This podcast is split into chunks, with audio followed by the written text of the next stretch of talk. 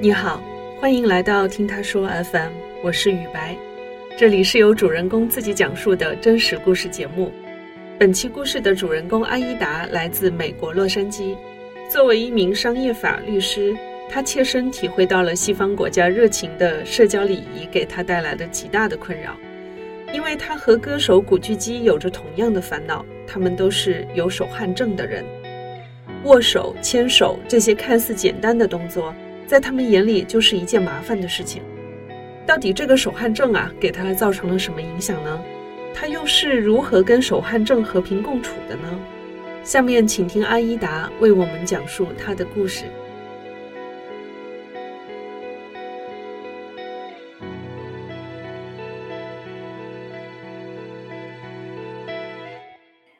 我叫阿依达，我是河北人。我从一零年的时候来美国读本科，后来呢又读了法学院，现在在美国加州的洛杉矶一家律所做商业法的律师。我生活中有一个困扰，就是我有手汗症，我爸也是手汗症，就是手会潮潮的。比方说去开车，我其实不太会开车，握那个方向盘，你紧张，然后。方向盘就会留下那个汗的水印，或者是跟别人握手的时候，别人可能会以为我刚洗过手，比较反感。我可能小学中高年级的时候才意识到其他人不是这个问题。某一次用钢笔写字嘛，然后握笔握的比较用力啊，出汗就会把纸弄湿嘛。那种纸又比较薄，然后一湿，那个钢笔一写，它不就晕开了吗？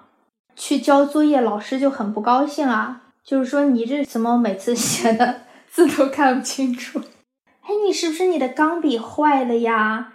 你家为什么没有给你买一个好的钢笔呀？然后呢，我有一个男同学说我练字的时候老是在身上摸自己。因为我手出汗，要在衣服上面把手弄干啊，不然我怎么写字？那个时候，我觉得女生对自己也有点知觉了吧，就很尴尬。初中的时候做那种物理实验，哈，有让人在讲台上拿那两个导线还是什么东西，哈，一握住就能测什么人体导电的电流。我觉得是因为我手比较湿哈，所以呢，我一摁那个电流表，呜，就到了尽头了。大家就哇，发电机就狂笑。别人的应该电流会动一下，但是它不会说动的幅度比较大。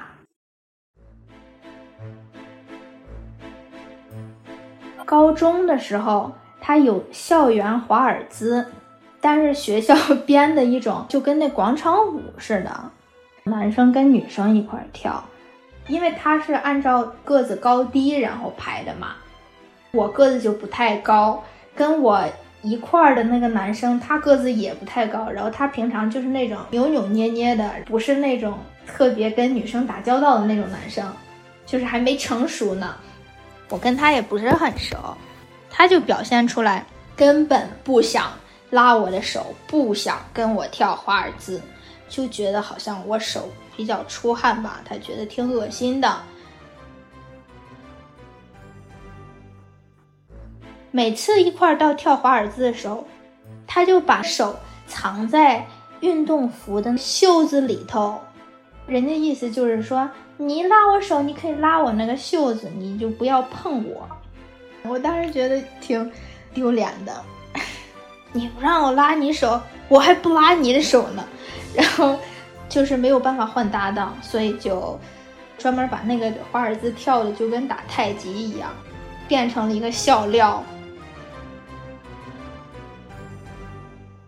当时好多事情你觉得很尴尬，所以就以一种很活宝的搞笑的形式就过去了。其实心里可能还是觉得挺自卑的，比较难受。当时男生可能会说：“你说，哎呦，你这个人怎么是这样的？”以后嫁不出去啊！他们多么的讨厌！老师好像也并没有关心过这种事儿，他们不会觉得说：“哎呦，你不跳华尔兹是因为你手出汗。”其次他可能觉得这都是小事儿，但我觉得好像对嗯十几岁小孩比较敏感吧，觉得是一件比较难以启齿的事情。手汗症对我影响特别大的两个方面，一个找工作，一个是亲密的人际关系交往。虽然我不是什么时候手都比较湿，就得看你的运气了。找工作真的我还蛮困扰的，因为呢，在美国很多那种社交场合，大家站在那儿，然后呢手里拿点喝的，介绍一下自己的工作，问一下别人的工作，找到一些工作的机会。那这种情况呢，首先就会握手。我当时上法学院的时候呢，学校还专门 培训教大家这种场合的礼仪呀、仪态。说你左手拿酒或者是饮料，但是你是求职者，所以最好就是拿看起来像酒的饮料。然后呢，右手去握手，这样就防止说左手他无所事事。其次，千万不要拿右手去握这个饮料，因为美国这边饮料都是冰的嘛，所以你拿手去握一会儿，你手不就湿的不太好吗？但我就心想，我这个人天生手就是湿的，怎么办？然后人家那个培训跟我们说，你握手的时候呢，你要握好几秒钟以上，然后你得握的特别用力。女生们，尤其是亚洲女生，找工作的时候。在握手这件事情上，经常忽略到的问题就是你们握手不够有力，所以就会让别人觉得你这个人不是特别的坚定自信。听了这个培训，我就觉得这件事儿要不好。我心想，我手这样的，我去握人家的手，还握好几分钟以上。这确实就是很影响我的自信啊！一握手，其实对方不一定很明显的表现出来，但是我就感觉好像对方有迟疑，我也会有迟疑。我后来就一直不是能握手特别长时间，我也不会说特别用力的握手。比方说，我们有一个校园面试，一天就要面试十场。我就会说，面试这个人出来之后，我马上跑到厕所洗一下手，然后再去面试下一个人。但是就这样，我的手也不是百分百会干的，所以我会拿一个纸巾经常擦呀。反正就是心里的负担挺大的。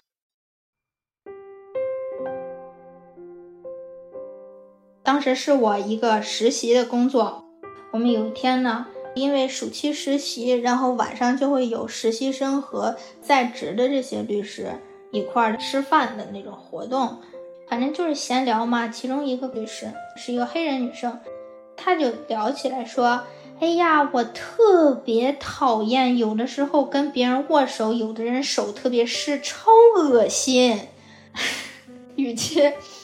反正挺夸张，然后呢，大家就哈哈哈笑，然后有的人就附和嘛，就说：“哎呀，我也特别讨厌。”我当时首先想到的是，完了，一会儿吃完饭要告别的时候还要跟人家握手的。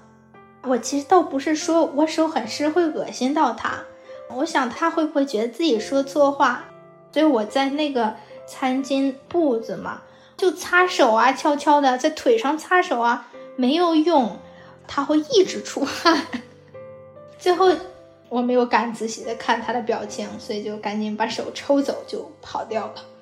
但是确实，我觉得那晚上还挺尴尬的，所以以至于那个件事儿是二零一七年，我仍然记得很清楚。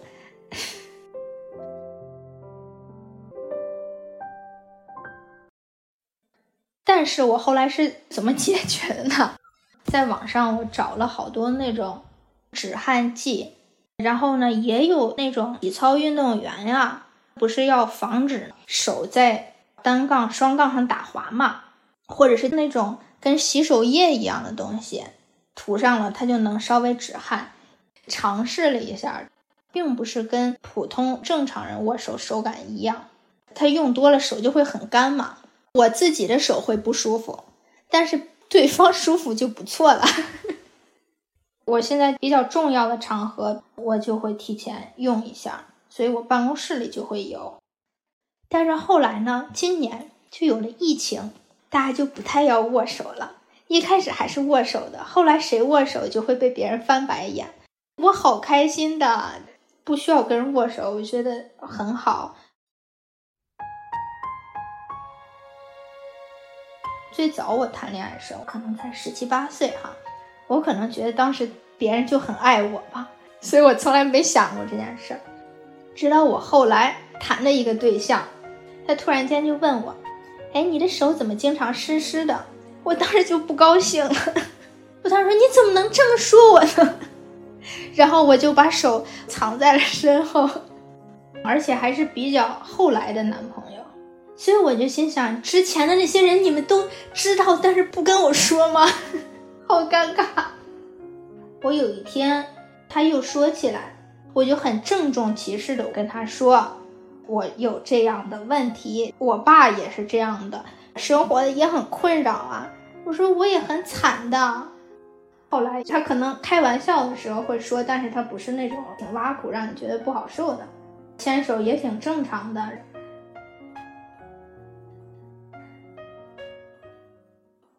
后来我想，如果我回头谈恋爱，我遇到一个我喜欢的人，我就变得超级怂。我就记得有以前挺喜欢的一个人，我们一块爬山，需要他可能拉我一下。那天可能风比较大，并不是那种比较容易出汗的情况，所以我好像松了一口气。但是他拉我手之前，我会担心，所以就嗯，我觉得还是挺困难的。不过现在我觉得也还好，我对这些事儿也不是那么的在意。现在我觉得亲密关系方面吧，别人不能对我的外貌以及身体的状况进行严苛的要求，我就已经不再吃这一套了。我其实跟朋友说的很少，不太能跟男生说这些事儿，在女生面前反而更自卑，因为我觉得女生哈又漂亮又干净。我就特别怕他们觉得我会很恶心，不太想把别人吓到。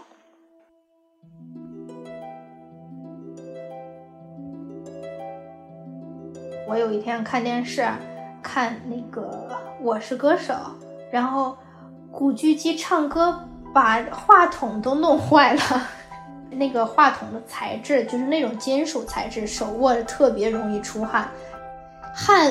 流下去，他不就短路了吗？这个时候，人家给他换了个话筒，他突然间就全国观众啊，他就说：“哎呀，其实我有手汗症，已经握坏了三个话筒，我手天天都特别湿。你看我下台了，跟那些其他的歌手一块儿，我把话筒递给他们，我就觉得特别抱歉，因为很湿很恶心啊。我当时对自己手汗症这件事儿，我其实已经。”比较能接受了，但是我不会跟别人说的呀。古巨基这个人不也是偶像帅哥出道的吗？人家就这么没有偶像包袱，而且我后来还看了他的新闻报道，说他以前跟女生们谈恋爱，他也觉得说，哎呀，谁跟我谈恋爱谁都好惨呀，因为跟我拉手的时候一定会很难过。我当时就觉得哇，感同身受，而且他居然敢这么说。然后我就觉得，哎，其实又有什么呢？人家古巨基都敢说，我有什么不敢的呢？所以我觉得这是我迈出了一大步吧。在别人问起我来的时候，我会说，哦，我有手汗症，不会像过去那样，我可能就跑了，或者我就把手藏起来，或者我就不说话。我们要互相亏欠。手汗症的可以做手术的，我还专门查了一下，就是把手上的这一段神经切断吧，有一定的风险。有的人做的就完全好了，有的人可能会对知觉有产生影响，其他的汗腺就会代偿性的出汗。我有一段时间想做这个手术，然后我还跟我爸和我妈说，我妈的意思就是说这有什么好做的。因为我妈没有手汗症，我爸听了以后，我爸说：“嗨，我也想去做这手术，咱们俩一块儿去做吧。”我一直工作生活也挺困扰的，我知道这件事儿很麻烦。像我平常也跟他们开玩笑啊，我说：“哎呀，我应该去削个骨啊，我应该去瘦脸啊。”那他们对于这些整容什么就觉得特别的反对哈。但是我爸他不觉得这个是跟整容一样，就是可有可无的那么一个手术，他觉得好像还挺有用的。但是我后来就没有去做这个手术，对后遗症我会有点害怕。再加上我现在用那些止汗的，反正能控制，所以我觉得可能也不需要一定要去做这个手术。当然，不代表我以后肯定不会去做。没准有一天我就去做了。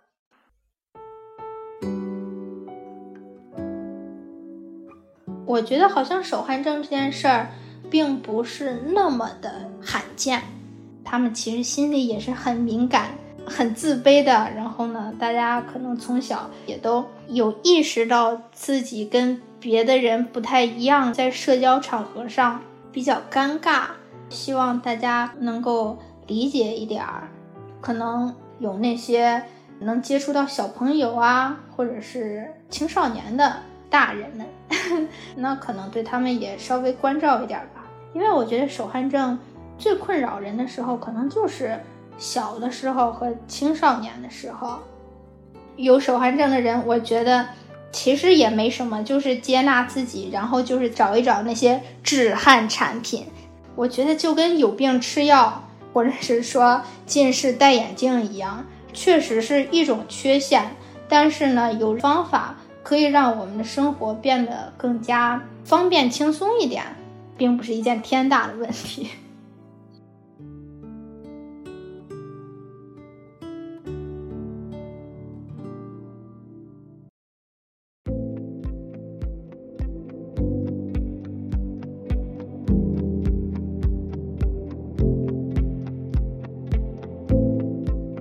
听完了安依达的故事，如果你也是一名手汗症患者，你是否会感觉到比以往更加轻松一点呢？又或者是，如果你的身边也有手汗症患者，那你是否可以放下对他们的偏见，更多的去理解和接纳他们呢？欢迎在我们的评论区留言。你现在正在收听的是真人故事节目《听他说 FM》，我是主播雨白。我们采用声音纪录片的形式，为大家提供一个倾听和倾诉的平台。如果你想分享你的故事，或是倾诉你的困惑，请跟我们联系。愿你的每个心声都有人倾听，每个故事都有回音。